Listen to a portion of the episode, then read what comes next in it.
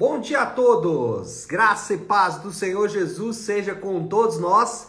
Uma ótima terça-feira para todos. Hoje é dia 17 de janeiro de 2023. Seja muito, muito bem-vindo ao nosso devocional de hoje. E nesta terça-feira, seguimos aí na nossa maratona bíblica e hoje vamos conversar sobre Cântico dos Cânticos 3 a 4 e também Efésios capítulo 2. Na verdade, eu vou focar em Efésios capítulo 2, até porque no próximo domingo nós vamos começar a exposição da carta de Paulo aos Efésios, então a gente está durante toda essa semana estudando aí, já fazendo uma prévia de tudo aquilo que vamos ver aí durante a exposição de Efésios. E o tema do devocional de hoje será Ele nos deu. E aí, se você tiver aí a versão da Bíblia Ara, né, a versão revista e atualizada,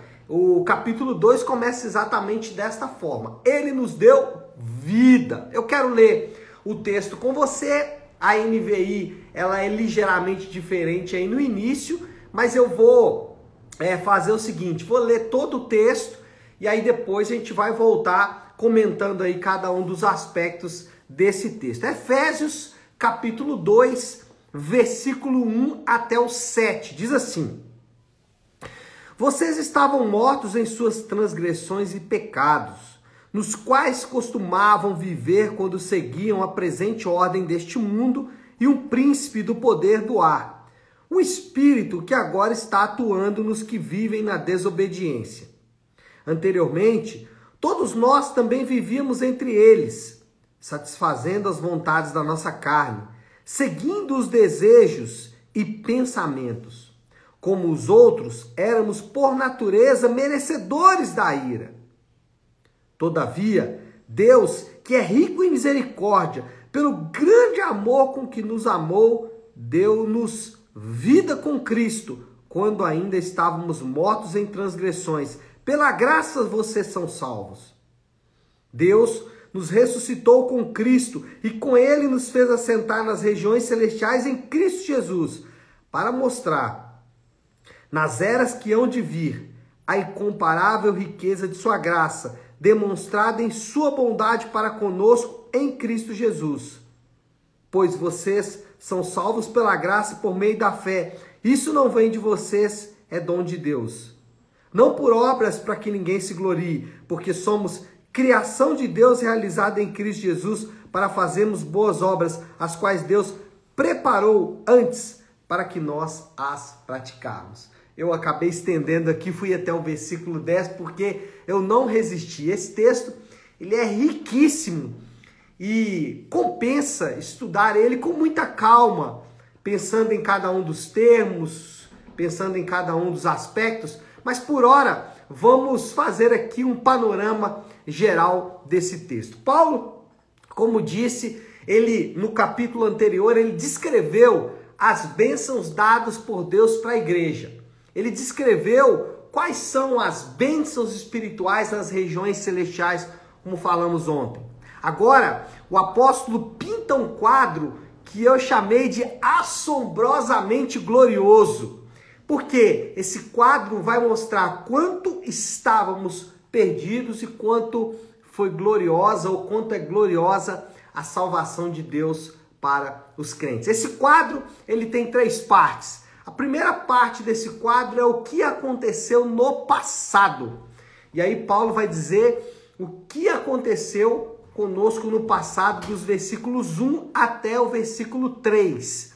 E eu vou ler novamente, preste atenção desse do que como estávamos no passado recente. Vocês estavam mortos em suas transgressões e pecados, nos quais costumavam viver quando seguiam a presente ordem deste mundo e o príncipe do poder do ar, o espírito que agora está atuando nos que vivem na desobediência. Anteriormente, todos nós também vivíamos entre eles, satisfazendo as vontades da nossa carne, seguindo seus desejos e pensamentos. Como os outros, éramos, por natureza, merecedores da ira. esse quadro, como eu disse, ele é assombroso, porque ele vai mostrar aqui três coisas muito evidentes. Primeiro, a situação que todo crente se encontrava um dia. Interessante que Paulo, ele não excluiu ninguém.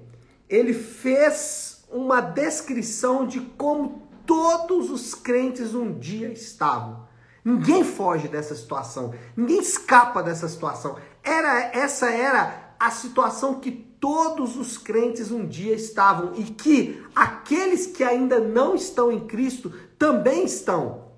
Essa aqui é uma descrição muito clara de como vivem os homens sem Deus e de como viviam os homens sem Deus no passado. Essa situação, ela pode ser facilmente comprovada.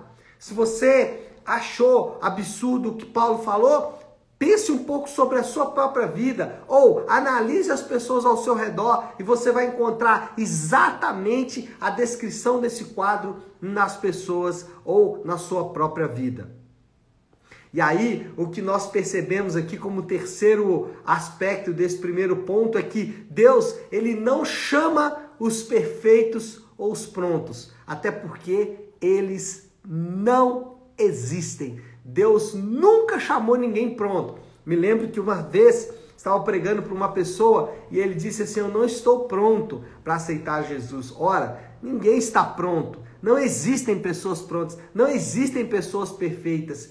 E Paulo deixa isso muito claro nesse texto, colocando no mesmo é, espectro, no mesmo, né, na mesma embalagem, né, no mesmo na, no mesmo saco de farinha, todos os homens. Ele disse: Olha, essa é a condição que todos nós nos encontrávamos em pouco tempo atrás, e essa é a condição que todos os homens sem Cristo se encontram.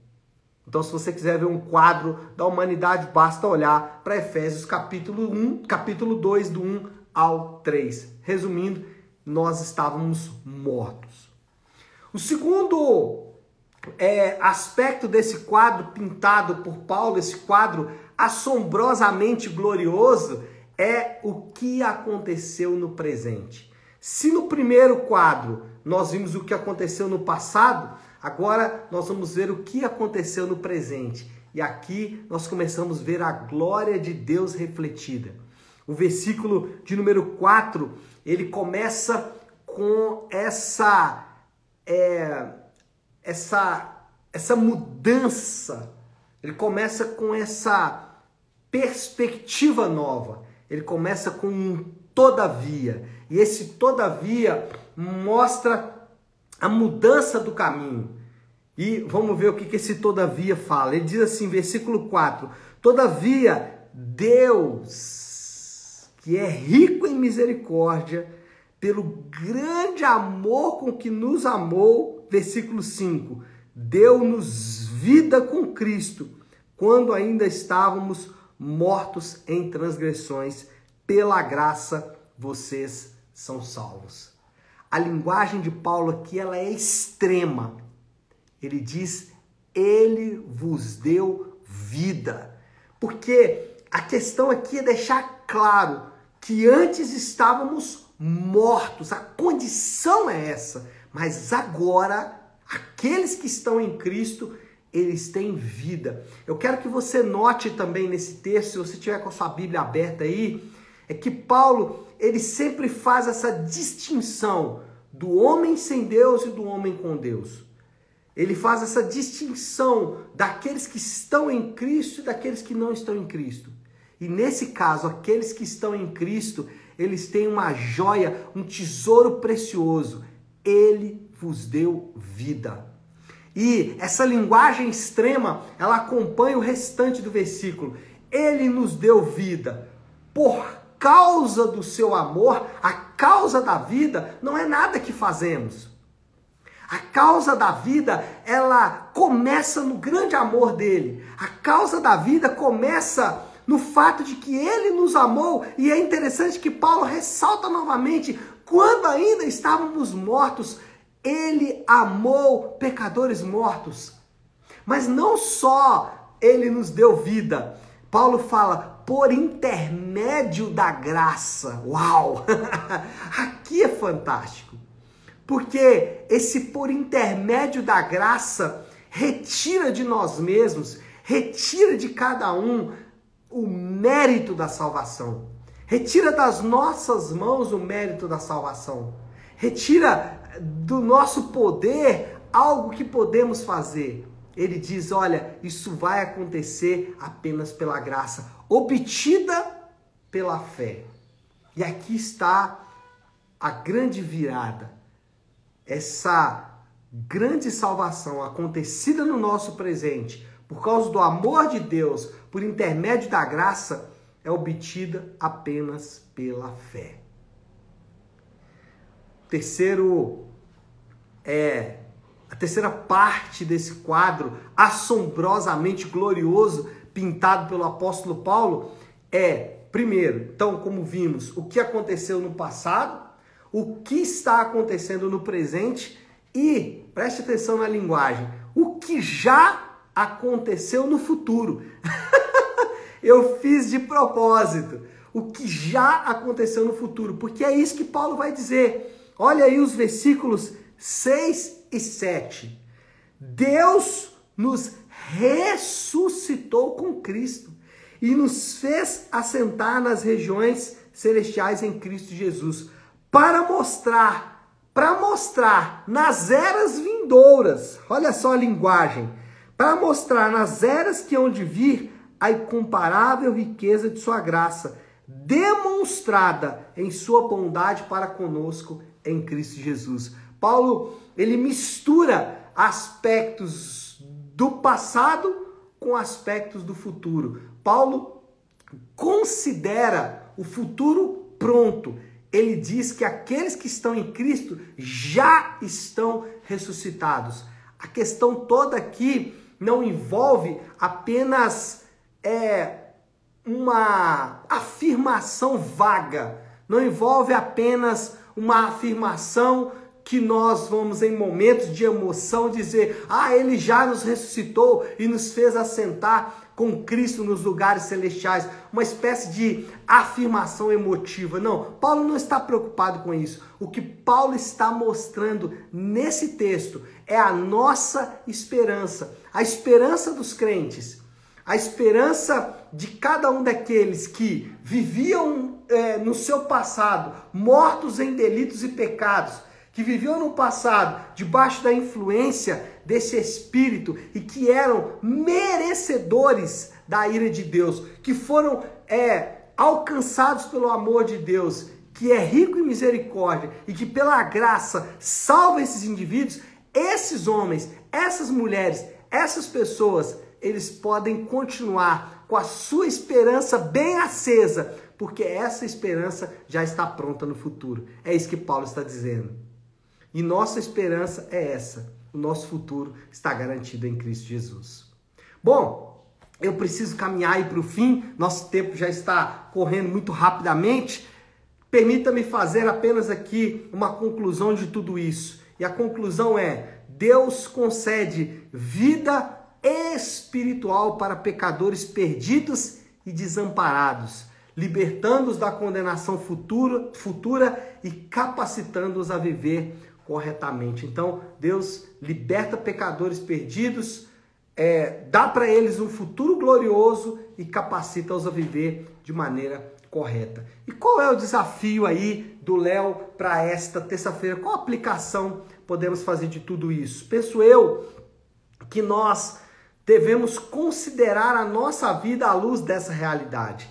Que a ideia aqui é você pegar a sua própria vida e considerar ela a partir dessa realidade? Será que você, será que eu, nós vivemos à luz dessa realidade ou nós vivemos à luz dos acontecimentos da nossa vida?